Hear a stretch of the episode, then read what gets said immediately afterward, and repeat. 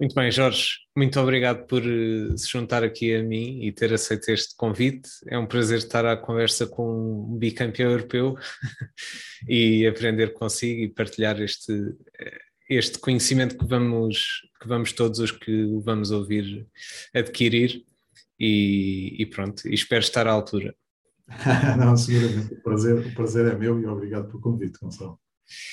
Muito bem. Jorge, eu começava por lhe perguntar, e o Jorge se calhar tem estado em contato com esta temática ao longo de já de bastante tempo. O que é que para si representa o alto desempenho e qual é, como é que vê esta dimensão? Sim, há mais, há mais ou menos 30 anos, 30 e pouco, que trabalho nesta, nesta área. Obviamente, muito, uh, maioritariamente ligado ao desporto, mas também acompanhando algumas pessoas também noutras profissões que exigem alto, alto desempenho, gestores, músicos. Uh, eu diria que o alto desempenho é a capacidade de nós desafiarmos ou testarmos constantemente os nossos, os nossos limites. Uh, às vezes as pessoas pensam no desporto e pensam no adversário e, e que o adversário é que é o principal, uh, digamos assim, oponente, mas eu acho que é muito. Então, se estivermos a falar de esportes individuais ou, ou, ou algumas profissões que são mais do desempenho individual, é mesmo pôr-nos à prova e testarmos estes, estes limites uh, e vermos até onde é que podemos, digamos assim, esticar os limites de cada um. E como é que, enquanto psicólogo do desporto, garante que também desafia os seus limites constantemente para atingir o seu alto desempenho? É, essa é uma excelente pergunta. Uh, eu vou tentando fazer isso, ou seja, eu acho que para nós vivermos uh, e vivermos eh, com alguma qualidade de vida e, com, e, em busca da, da, felicidade, acho que isso é extremamente importante. Ou seja, uh, eu vou-me pondo constantemente desafios, uh, vou aceitando também alguns, como é o caso deste, para testar, digamos assim, até, até onde é que vão os meus limites e para me pôr também, também à prova. Acho que isso é muito importante, no fundo, para, para vivermos, é? na verdadeira acessão da palavra. E quais é que são, na sua opinião, quais é que são os determinantes, eh, se quisermos os, os KPIs, vá de performance de um psicólogo do desporto ou da performance, neste caso, mesmo que não seja no desporto?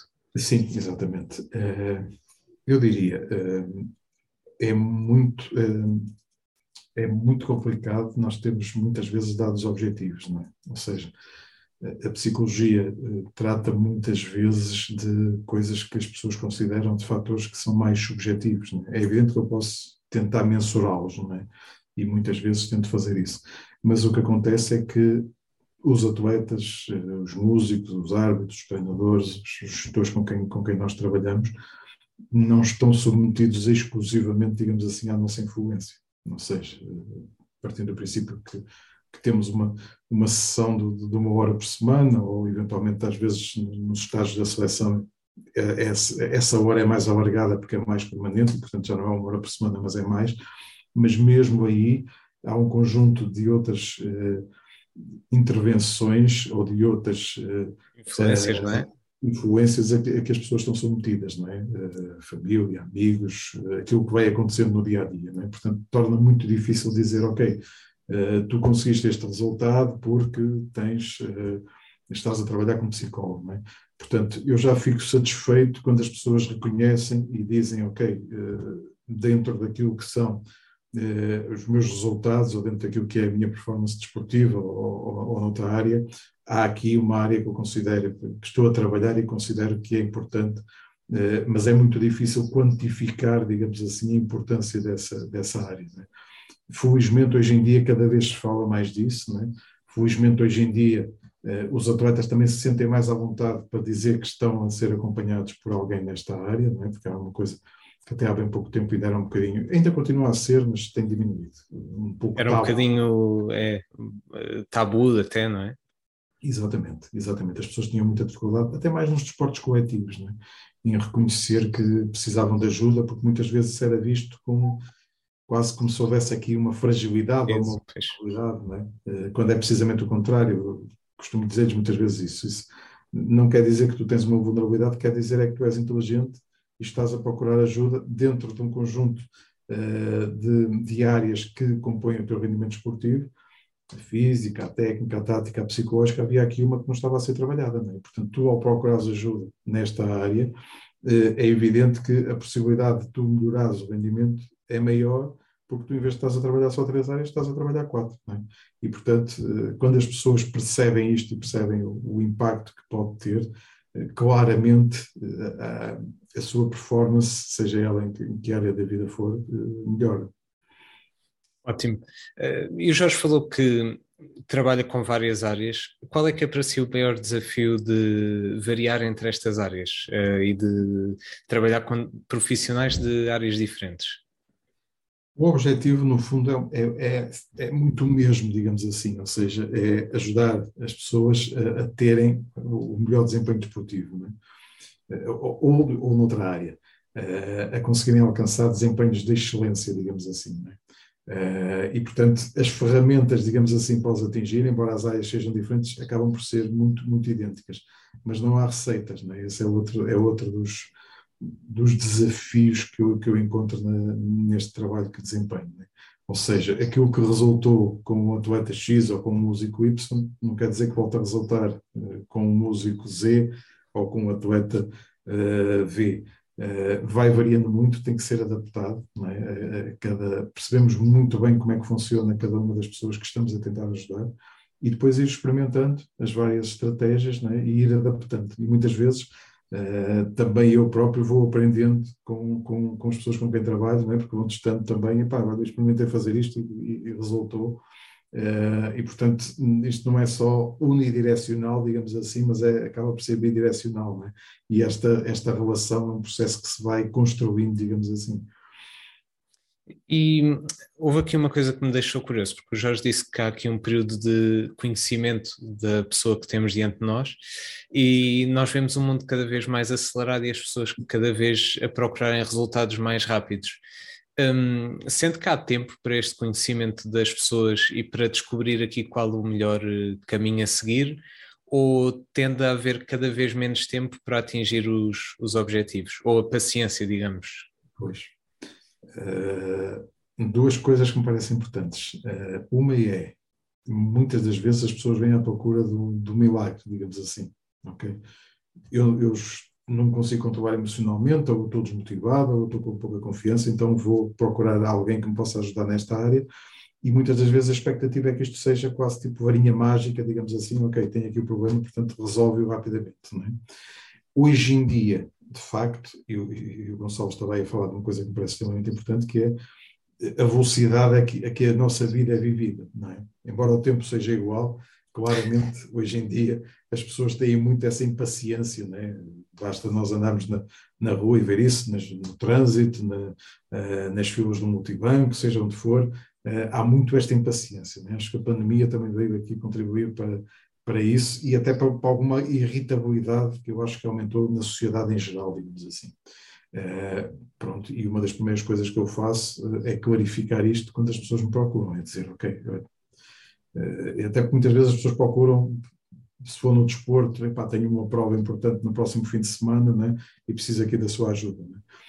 e eu até nem gosto de introduzir grandes mudanças com, com um intervalo de tempo tão curto. Né? Digo ok, então vamos, vamos, vamos aqui ver o que, é que está, o que é que está a acontecer. Esta prova é mais um bom indicador para percebermos o que é que está a acontecer e depois estas mudanças que vamos implementar no sentido uh, de o ajudar a conseguir ter um, um melhor desempenho vão, ter, vão, vão, precisar aqui de algum tempo, não é? Portanto, é importante que as pessoas percebam isto, não é? Alguns percebem, eu diria a grande maioria percebe isto, não é? Não é nada de especial, há algumas pessoas que estão com tanta vontade e, e, querem essas respostas rápidas que acabam por não perceber, pelo menos numa primeira fase. É? É, mas, de facto, obviamente, aquilo que acontece na sociedade, e vivemos numa sociedade muito acelerada, muito competitiva, lá está com a tal irritabilidade é, que eu acho que é mais recente, é, tem que perceber que não há cá varinhas mágicas nem há soluções mágicas, não é? Portanto, exige aqui um certo tempo. E, inicialmente, para se estabelecer uma relação, é preciso conhecer a pessoa. Ou seja, eu, para ajudar alguém, preciso saber como é que ela funciona para depois estabelecermos aqui um plano de trabalho, digamos assim. É? Portanto, este, este tempo é necessário e esse, esse conhecimento também é necessário. E o Jorge sente que na evolução deste processo da psicologia com o cliente, por assim dizer, ou com o atleta, um, a psicologia tende a ter de arranjar formas para combater isto, até para as gerações futuras que podem ainda ter mais exacerbado essa necessidade da resposta rápida? Sim, claramente, claramente. E quais, e quais é que poderão ser as soluções ou ferramentas pela qual a psicologia possa avançar? Não, é sobretudo, ok, não, não se vai descobrir aqui a roda, né? Eh, até porque ela já está descoberta, ou seja, parece que haja aqui uh, soluções mágicas, ou, ou, pelo menos na área da psicologia isso não existe. Né? Eu, eu, digo sempre às pessoas com quem trabalho, desconfiem sempre muito de alguém, porque infelizmente, uh, como em todos os lados, há pessoas que, uh, maus profissionais, não é? desconfiem sempre destas soluções rápidas ou destas soluções mágicas, porque elas não existem. Não é? Se existissem, já alguém teria, teria, teria inventado e eventualmente estaria, teria rico. Não é portanto, é, o, o, importante aqui é que as pessoas percebam que é preciso tempo, tal como, por exemplo, em relação ao treino físico, ou seja, não se faz um atleta do ponto de vista físico ou do ponto de vista técnico de um momento para o outro, não é? Por isso é que é importante treinar e, e durante muito tempo. É, também do ponto de vista psicológico isto é importante. Uh, e isso não, não acho que, que vá haver aqui soluções mágicas para isso. Aqui a solução é as pessoas perceberem, uh, e muitas vezes esta analogia é extremamente importante e as pessoas conseguem perceber quando se faz esta analogia, ok? Porque é que tu treinas todos os dias do ponto de vista físico, e muitas vezes até bidiário, bidiariamente, né, para desenvolver as tuas capacidades. Então é porque é preciso tempo. É? Na, no treino psicológico, no treino mental, também acontece exatamente isso. Não é? Portanto, é importante que as pessoas percebam que vai ser preciso esse tempo. Não há aqui maneira de acelerar, digamos, eh, este tempo que é preciso para começarem a aprender a trabalhar os fatores psicológicos. É? Portanto, faz parte, digamos assim, e aí não creio que haja, que vá haver grandes mudanças é? Nos, próximos, nos próximos tempos, apesar, lá está, deste, de, desta pressão e desta competitividade e desta rapidez cada vez maior da sociedade em que vivemos, ou pelo menos dessas exigências. Eu perguntava-lhe isto porque nós, se calhar, assistimos cada vez mais a, a vermos, por exemplo, muitos livros que nos dizem uh, cinco passos para o sucesso, ou cinco hábitos para o sucesso, ou oito fatores do alto rendimento. E então dá-me ideia que hum, traz-me sempre a sensação de que se perde alguma noção da complexidade que todo este processo uh, tem inerente, não é? porque é um processo que envolve a pessoa, envolve a forma como a pessoa interage com o meio, os recursos da própria pessoa, e reduzir isso a hum, oito passos parece-me uma tendência crescente, mas ao mesmo tempo, e que lá está, poupa tempo, não é? Poupa tempo porque são só oito passos, mas ao fim e ao cabo perde-se aqui esta complexidade que se calhar sustenta melhor este processo todo. Não sei se concorda, se... Perfeitamente de acordo, Não há, lá está, não há milagres, não é? Eh, percebo que haja essa necessidade é, das pessoas, lá está, porque também têm pouco tempo, não é? Portanto, se aparecer um livro que diz, ok, se você fizer estes cinco passos vai ser mais feliz, ou se você fizer estes oito, estas oito coisas vai, vai ter melhor rendimento, é evidente que as pessoas que estão à procura dessas tais soluções vão aderir, não é? Aliás, é por isso hoje em dia esse, esse, tipo de livros, não é? esse tipo de literatura está a ter muito sucesso. Não é? Acontece é que, ok, não há, não é? Mesmo as pessoas que experimentam isso, a não ser os, os paladinos, digamos assim, dessas teorias, não é? Eh, as, as, pessoas que experimentam não, não, não, não, conseguem chegar lá. Porquê? Porque, lá está, são fenómenos complexos, é? é? preciso tempo. Uh, algumas dessas soluções, obviamente, não se deve deitar como se costuma dizer, o bebê com água do banho, é? deitar fora. Mas é preciso peneirar e é preciso filtrar. Algumas dessas soluções fazem sentido. É? Por exemplo, aqui há uns tempos esteve muito na moda o pensar positivo. Ok. Mas o pensar positivo não, não resolve a nossa vida. Não é? não é? para eu agora passar a ser o tipo mais positivo do mundo que de repente vou, vou conseguir tudo aquilo que quero, vou atingir os objetivos, vou... é preciso trabalho. Não é? Pronto. É, é e, e é muito apelativo vender-se isso é mais difícil vender-se que, ok, para ser um Cristiano Ronaldo ou um Ricardinho, é preciso trabalho. Não é? Pronto. Porque senão tínhamos muitos e era muito fácil, não é? bastava de facto fazer o que dizem alguns dos livros de autoajuda. Não é? Portanto, é preciso de facto que as pessoas percebam isto. Não há sucesso sem trabalho. Não é? Uh, e esse trabalho é extremamente importante. Uh, aqui há uns tempos falava-se, e ainda se continua a falar, uh, essa, essa essa moda, digamos assim, ainda perdura, não é? Falou-se muito das 10 mil horas de prática, seja no desporto, seja na música, seja num conjunto de áreas. Expertise, não é? Para chegar ao nível expert. Exatamente, para chegar, para chegar ao nível da, da excelência em termos, em termos daquilo que é o rendimento, mas depois o próprio autor dessa teoria veio desmentir e, e veio dizer que isso tinha sido mal interpretado, que não era tanto a quantidade, mas mais a qualidade dessas horas, não é? Pronto. E a intencionalidade que se tem. E, portanto, é importante que as pessoas percebam isto. Uh, sejam 10 mil horas, sejam 8 mil, seja o que for, é importante haver esse trabalho, porque de facto não se consegue nada sem trabalho. Agora, é muito atrativo a pessoa passar numa monta de uma livraria e ver, de facto, uh, esses, esses livros, não é? E perceber, pá, se calhar, olha, vou comprar isto porque diz aqui que se eu fizer estas cinco coisas, ou estas sete ou oito, ou seja o que for, então fico muito mais perto do sucesso, não é? Se não houver esse trabalho, não adianta nada. É? Eu posso é ser, voltando à, voltando à questão inicial, eu posso ser a pessoa mais positiva do mundo e pensar positivo. Se não trabalhar, não adianta nada, não é? Eh, porque não, não, vou conseguir, não vou conseguir lá chegar, é? seja no, no desporto, seja na escola, seja onde for. E às vezes, se calhar, até compreender eh, onde é que está a origem da anterior eh, não positividade, não é? Ou do anterior negativismo, eh, se calhar é, até acaba por ser mais importante do, de um momento para o outro mudar e passar a ver tudo de uma maneira diferente, mas sem aquela base de sustentação que, que se calhar pode fazer perdurar os, os resultados. Nesse sentido, como é que o Jorge analisa este processo da seleção que se tem tornado uma seleção vencedora? E que se calhar até há momentos uh, que vai ser interessante nós analisarmos, porque é uma seleção que tende a, a notar-se claramente que se supera psicologicamente e que consegue encarar com muita naturalidade alguns momentos dos próprios jogos. Como é que o Jorge analisa este processo da seleção, até ligando a este último caso de, deste tempo de construção deste processo, de solidificação dos, do próprio comportamento dos jogadores, da estabilidade emocional? Como é que analisa este processo? O Gonçalo usou uma palavra que é extremamente importante, que é o processo. É? Okay. Que é uma palavra que é também muito usada pelo nosso, pelo nosso selecionador nacional, pelo nosso, pelo nosso líder. Eh, eu acho que há aqui um conjunto de fatores que explicam uh, este, este sucesso, é? e as pessoas já perceberam que isto não é sorte, não é? porque claro. okay, fomos uh, em 2018 campeões europeus pela primeira vez, é? agora renovou-se esse título de campeão europeu, e pelo meio fomos campeões mundiais. É? Portanto, claramente já não é sorte. É? Uma vez ainda poderíamos dizer isso, agora já, já se percebeu que não, que não é só isso. Não é? E o que está por trás é esse processo, ou seja, foi uma definição inicialmente a criação de um plano estratégico por parte da Federação Portuguesa de Futebol eh, em relação àquilo que era a modalidade e como é que ela poderia ser desenvolvida e o que, é que era passos é que eram precisos dar.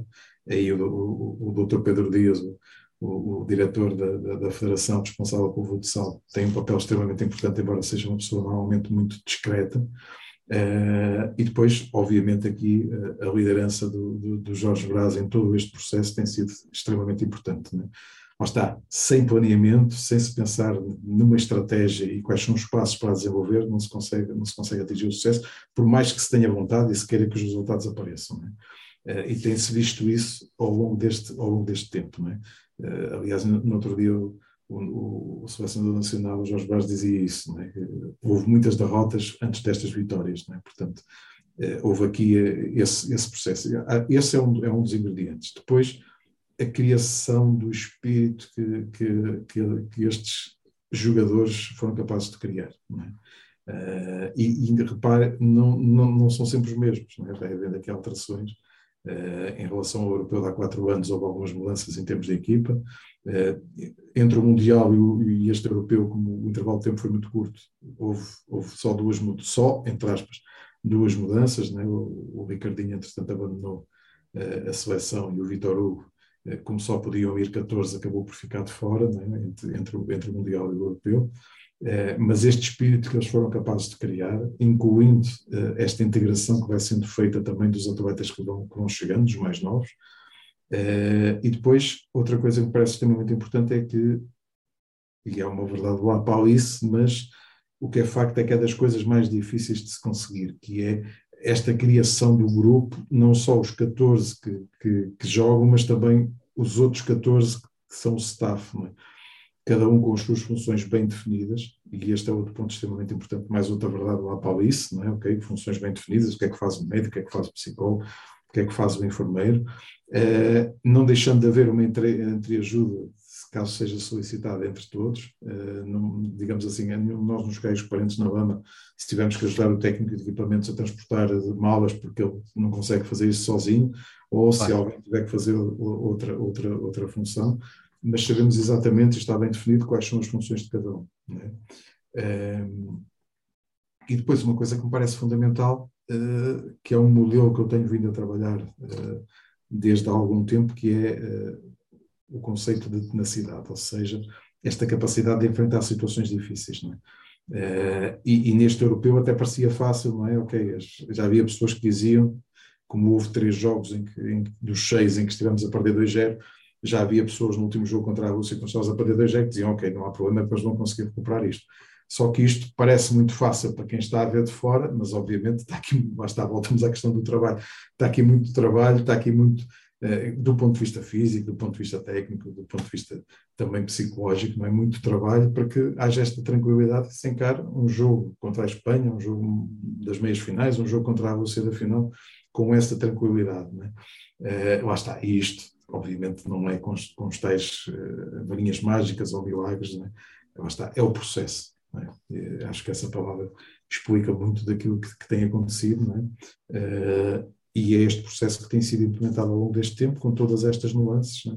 lá está, e com coisas que são simples, quer dizer, quando as pessoas perguntam ah, qual é o segredo, não há segredos, os segredos são estes, estão à vista de toda a gente.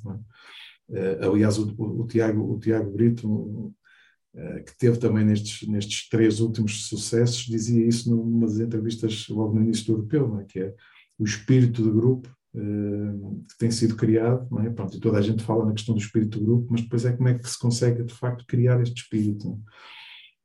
E como é que, e pegando já por aí, como é que se consegue criar esse espírito de grupo? É inerente aos jogadores ou há trabalho por trás também para, mesmo consigo, de uniformizar o plantel, de conseguir com que eles se contagiem uns aos outros, criar esta, este ambiente, este...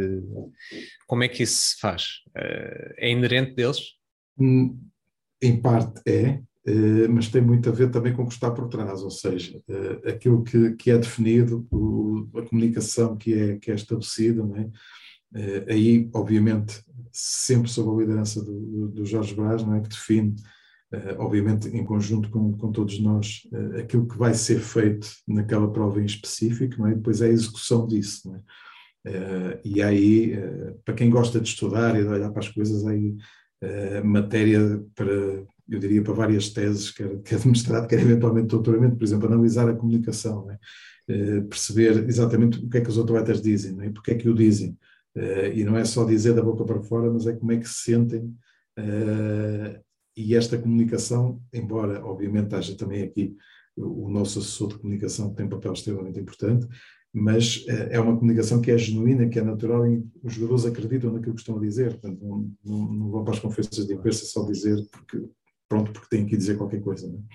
Portanto, analisamos todo este processo e a maneira como as coisas são feitas, eh, percebe-se que há ali uma linha eh, em comum, não é? Percebe-se que há ali um sentido, é óbvio que há um objetivo, é? O objetivo é sempre definido no início de cada, de cada competição, eh, e depois, obviamente, também facilita o espírito que, entretanto, foi criado pelos próprios atletas. É?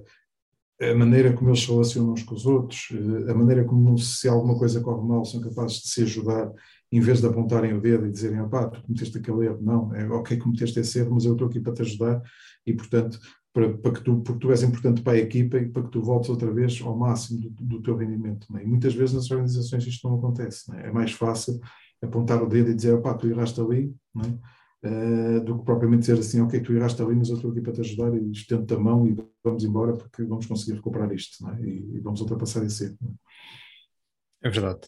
E, e até ligando a este, a este ponto, uh, o Jorge falou da, da questão da tenacidade. Um, e como é que se treina a tenacidade? Um, é ligado às tarefas do próprio treino e como é que isso se faz, essa interligação? há muitas. Uh, uh, lá está, aí é que se calhar podemos uh, pensar e pôr aqui os, as, as, nossas células cinzentas, os nossos neurônios aí a trabalhar para, para, percebermos o que é que podemos fazer. Não é? Normalmente, quando, quando, se pensa no treino, uh, pensa-se sempre, ok, eu tenho que ter as melhores condições possíveis em termos de treino, porque depois na competição uh, eu vou conseguir, fazendo isso no treino, vou conseguir transferir isso para a competição. E não se pensa muito, uh, ou seja, pensa-se no treino como as condições ideais. É? Acontece é que na competição, muitas das vezes essas competições ideais não acontecem. Não são criadas essas condições, vai haver adversidades, vai haver lá está, vai ser preciso ser tenaz para conseguir ultrapassar essas dificuldades, não é? Porque se nós fôssemos planear uma competição, obviamente nunca planearíamos, epá, vamos estar a perder 2-0 na meia-final com a Espanha, vamos estar a perder 2-0 com a Rússia, ou no primeiro jogo com, com a Sérvia, vamos, vamos estar a perder 2-0, não é? Planearíamos sempre as coisas da, da, da, da melhor forma. Agora, se os atletas tiverem adversidades no treino, se tiverem que estar muito cansados e tiverem que estar muito focados, ou seja, no fim do treino, eh, em que eles já estão muito cansados, se for preciso que eles estejam focados, eh, se for preciso que eles estejam eh, extremamente motivados, se for preciso que eles estejam confiantes, então depois eles conseguem passar essas capacidades para quando as adversidades surgirem na, na competição. Portanto, não é treinar e de repente, epá, epá, ok, a malta já está cansada, vamos parar por aqui o treino. Não, é? não, se calhar nessa altura então vamos treinar aqui coisas mais específicas, de maneira a que eles consigam à mesma estar focados, percebam que se calhar até estão frustrados, mas isto vai acontecer no jogo e, portanto, eles precisam de estar motivados, precisam de estar confiantes, precisam de estar com foco, mesmo naquelas alturas, é? porque é precisamente as alturas em que, à partida, isso começa, esses fatores mentais começam a diminuir, é? associado ao cansaço físico. Portanto, no fundo, é, é quase criar, ir criando adversidades também no treino para que eles depois possam adaptar, porque isso vai acontecer depois nos jogos. É? Ok, sim, faz todo o sentido. Uh, aliás, esse transfer uh, entre o treino e o jogo abranger toda esta natureza que, que é o que acontece na competição, não é? Eu muitas vezes penso na questão até de, por exemplo, da arbitragem e de, por exemplo, no treino se ter ter uma arbitragem mesmo muito justa, mas nem sempre tem, se calhar tem de ser assim, não é? Porque no jogo uh, o árbitro é que vai decidir, é um elemento externo e nós não temos controle sobre isso e temos de estar preparados para eh, atuar de acordo com o que ele decidir. E, e, por isso faz sentido. Isto Qual é que é o. Claro, claro. Desculpa esta interrupção. Não, não. Em relação, em relação, aos árbitros, nós não controlamos os árbitros, não, é? não controlamos as decisões que eles tomam. Agora, nós, jogadores não é? e treinadores também, temos é que estar focados naquilo que controlamos. É? Ou seja, eu Exatamente. não controlo se o árbitro vai ser justo ou, ou vai ver, ver aquele lance de uma forma diferente da que eu estou a ler, que, que, que, eu, enquanto jogador, possa achar que está a ser injusto e que aquela decisão foi mal tomada. Agora, eu controlo, enquanto jogador, a minha reação a essa tomada de decisão. É? Exatamente. Se eu me vou irritar, se eu vou começar a discutir, eh, os meus níveis emocionais e os meus níveis de concentração vão baixar. É? E, portanto, eu não estou, digamos assim, com a postura adequada para continuar a jogar um jogo de alta intensidade. É? Mas essa atitude eu posso controlá-la e posso dizer assim, ok, o árbitro tomou uma decisão que do meu ponto de vista está errado, mas eu, eu tenho é que estar preocupado com o jogo. É? Portanto, eu tenho que continuar ao meu nível a jogar, porque assim fico mais perto de conseguir ter sucesso. É? E até para garantir a disponibilidade mental, vá, para as decisões que vêm logo a seguir, porque o jogo, o jogo continua, não, não para pelo. É, isso mesmo. Um, esta questão de, de, de, terem de manter eh, níveis de foco uh, quando estão cansados, por exemplo, qual é que sente que é o grande desafio quando eles têm fadiga mental, por exemplo, de manterem estes altos níveis de concentração ou de muitas vezes até conseguirem transferir para, para a tarefa, para o próprio padrão motor? uh, esta necessidade de adequar os padrões motores de forma certa, apesar do cansaço que lhes retira alguma, às vezes alguma desta capacidade. Uh, mesmo a nível técnico, uh, talvez este transfer entre o cansaço mental até e o, o, fator técnico. Como é que vê esta situação e como é que se consegue treinar também esta adequação deles? É, esse é um efeito, eu diria, quase inescapável, não é? Ou seja, a partir do momento em que começamos a ter cansaço físico, não é? em que o jogo se aproxima do fim, em que a intensidade é maior, em que muitas vezes, eh, sobretudo num desporto como o futsal de alta intensidade, eh, se aproxima a hora das decisões, não é? Eh, lá está, parece contraditório, precisamos estar ainda mais focados, precisamos estar ainda mais confiantes ainda mais motivados, não é? E se as coisas começam a ocorrer mal, se nós não tivermos este controle sobre aquilo que nós pensamos e aquilo que nós executamos, rapidamente o jogo pode, pode descambar, é? e portanto, lá está. Mas se eu tiver treinado isso, se eu já estiver habituado a que isso aconteça, é? e temos jogadores na seleção que estão habituados a, a, a, estas, a estas decisões, não é? Tem muitos jogos da Liga dos Campeões, muitos jogos de playoff no nosso campeonato, muitos jogos ao nível internacional nas seleções, portanto já estão muito habituados a isso, é? Isso torna mais fácil, mas também nos diz que é treinável. Lá está, voltamos à questão que estávamos a falar de bocado, não é? Portanto, eh, é óbvio que eu vou ter que lutar contra isso, não é? Porque eu estou cansado. Eh, a tendência é pá e se as coisas não estiverem a correr bem e eu estiver cansado, a tendência é piorar, pensar, não é? Controlar emocionalmente, exatamente, e para pensar que não vou conseguir, ou para começar a duvidar, é maior, não é? E, portanto, eu tenho que lutar também contra isso, não é?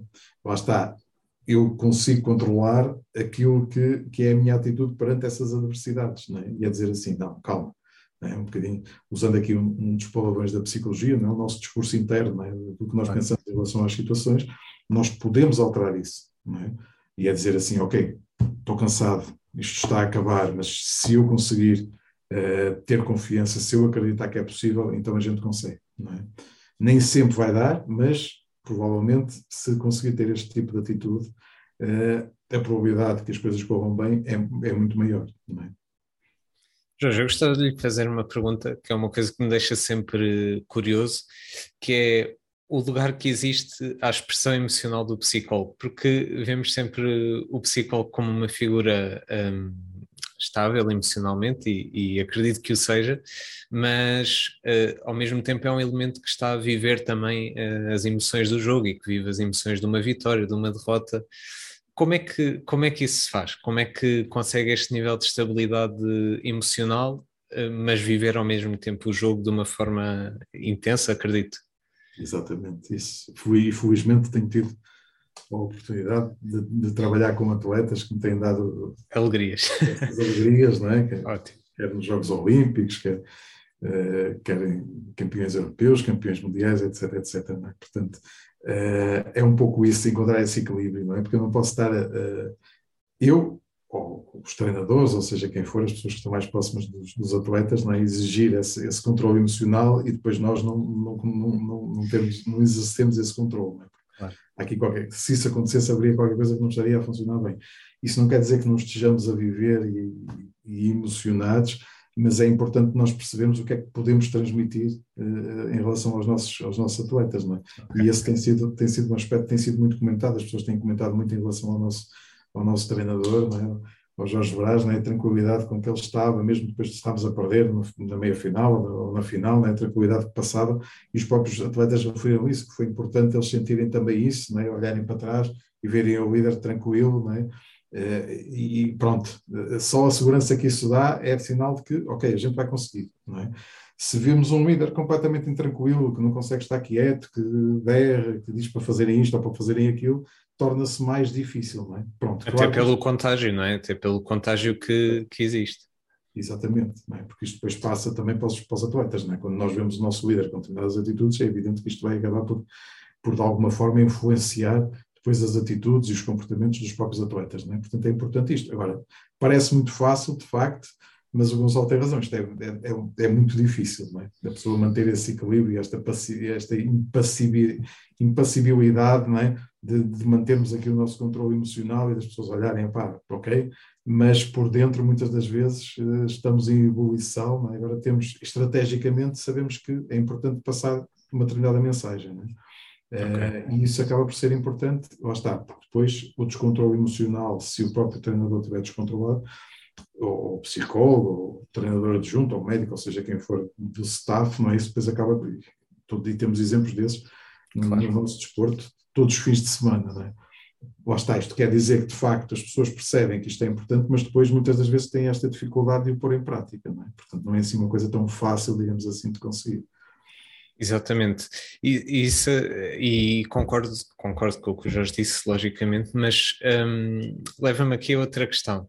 Um, nessa questão da representação daquilo que nós temos de passar para quem nos está a ver, neste caso os, os jogadores, por exemplo, numa situação de derrota, um, também há um sentido de expectativa dos jogadores para com os elementos de que estejam também tristes ou a partilhar o sentimento deles. Um, e, e, não sei se foi claro, mas esta questão de termos também, às vezes, de nos associarmos aos jogadores para que eles se sintam ou não se sintam sós ou não se sintam que haja ali contradição de, de emoções ou de sentimentos. Isto é importante e como é que se faz este equilíbrio às vezes? Lá está. É, é uma questão de demonstrar, é? em determinados momentos, demonstrar, eh, não controlar, digamos assim, mas é um, é um descontrolar controlado, digamos assim, em relação àquilo que são os nossos, os nossos sentimentos. Não é? Às vezes, eh, após uma derrota, é importante eh, que os jogadores percebam, ok, isto foi uma derrota, não é? mas não é o fim do mundo, não é? porque a tendência é, é pensar, ainda para mais quando nós nos vamos habituando e estamos a falar de uma seleção que já não, não perde jogos Ganhar, claro. há cinco anos e tal, não é? Uh, também é importante perceber isso. É? é? importante perceber, ok, às vezes acontecem derrotas, tudo bem, faz, faz parte do desporto, mas é como é que nós reagimos a elas. Não é? Uh, e muitas das vezes faz sentido, obviamente, após um período de derrota, nós temos uma introspeção e percebemos o que é que aconteceu e porque é que aquilo aconteceu, mas depois é voltar, e felizmente o desporto tem essa vantagem, não é? porque temos sempre competições. Novas oportunidades, não é? Exato, não é? pode demorar mais ou menos tempo, se for Jogos Olímpicos é de 4 em 4 anos, não é? Se for um europeu, neste caso agora também já é de 4 em 4 anos, mas se for um, um jogo uh, de apuramento, muitas das vezes, passado dois ou três dias, já temos outro jogo, não é? E portanto é importante perceber, ok, não, não está perdido, temos, vamos ter aqui mais oportunidades para demonstrar o nosso valor e para conseguir os nossos objetivos, não é? Enquanto eles não estiverem perdidos, vamos lutar por eles, não é? Claro.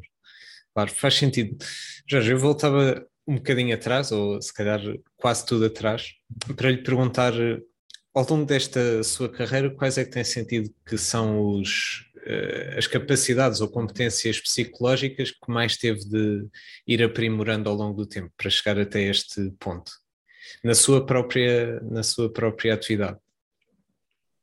Eu diria, sobretudo, tentar perceber, tentar perceber o que é que se passa. É? Acho que essa capacidade, uh, lá está, estamos sempre a aprender. Não é? Portanto, não, não é uma coisa que a gente diga assim, ok, agora já sei, é? parece-me um atleta novo, ok, já, já, já, já sei, tenho aqui um, uma radiografia, faço aqui meio de perguntas e percebo exatamente o que é que aquela pessoa está a sentir. Não é? Essa abertura que é preciso ter para quando aparece alguém uh, a procurar a nossa ajuda, nós conseguirmos uh, perceber, tentarmos pôr no lugar dele e perceber exatamente aquilo que está a acontecer para o podermos ajudar da melhor forma. É?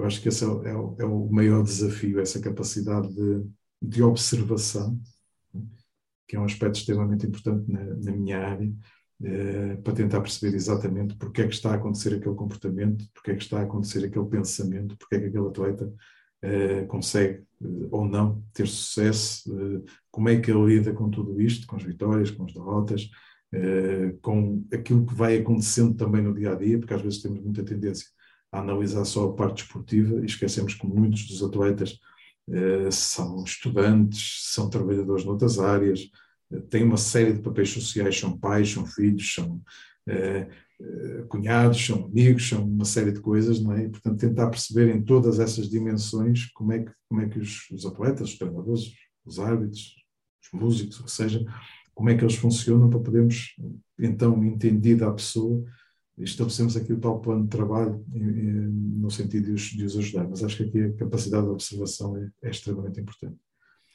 E um psicólogo tem mais ferramentas para lidar com a sua própria psicologia? Está mais preparado para? Às vezes não, ou seja, como se costuma dizer, às vezes em casa de de pau, é? portanto é importante, é importante que, que, os, que os psicólogos percebam isso, é? sejam capazes de, e hoje em dia, acho que também fruto um bocado da, da pandemia, há, há, muito essa, essa preocupação, a própria a, a, a, Ordem dos Psicólogos tem tido esse cuidado, de, de cá fora um conjunto de documentos, de pedir aos psicólogos para terem cuidado também com a própria saúde mental deles, né? E isso é uma coisa muito individual, nós temos que cuidar, mas sejamos psicólogos, seja qual for a nossa função, temos que perceber exatamente quais são as coisas que temos que fazer para estarmos bem no nosso dia a dia, não é? Porque eu não, eu não posso ajudar outra pessoa se eu próprio não estiver bem, não é? Eh, e portanto eu tento também ter esses momentos eh, em que estou comigo próprio, em que estou com amigos, em que estou muitas das vezes até com outros colegas a discutir uh, algumas das coisas que vão acontecendo no dia a dia, uh, e depois cada um vai encontrando as suas ferramentas, não é? Uh, eu gosto muito de, de caminhar, gosto muito de, de, estar perto da praia.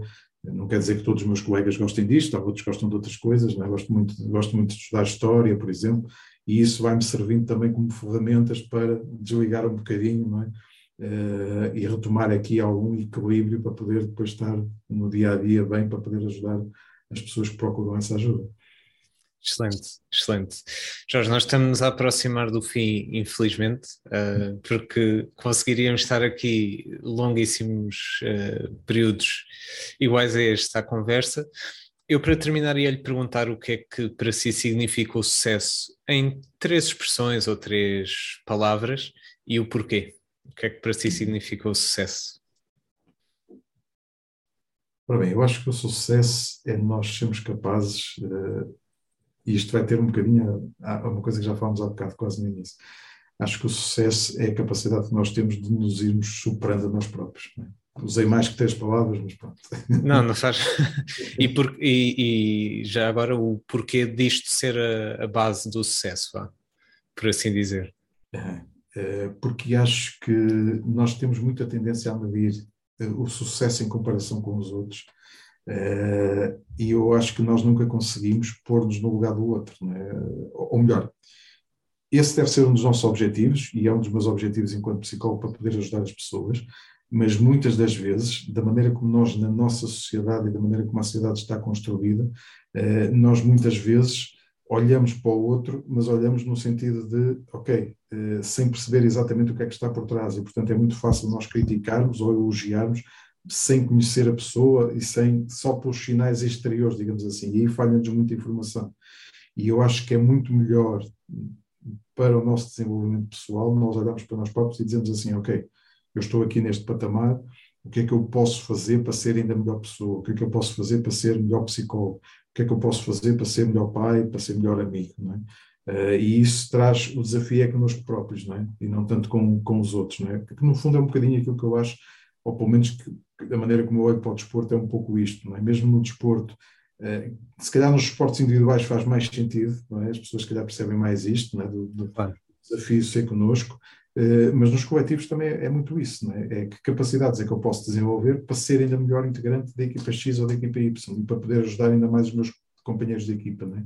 Que aspectos é que eu tenho que refinar, que aspectos é que eu tenho que melhorar comigo próprio, porque se eu conseguir fazer isso, vou ser ainda melhor em termos, em termos de equipa e, obviamente, a equipa vai beneficiar com isso, não é? Portanto, é, é, eu olho sempre para as coisas desse ponto de vista, é? Sou um bocadinho insatisfeito, digamos assim, com aquilo que são as minhas performances enquanto, enquanto psicólogo, enquanto pai, enquanto amigo, enquanto, seja qual for o papel, é? de maneira, e ando sempre à procura de ir aperfeiçoando e melhorando essas, essas capacidades. Excelente, excelente. Acabamos em, em beleza.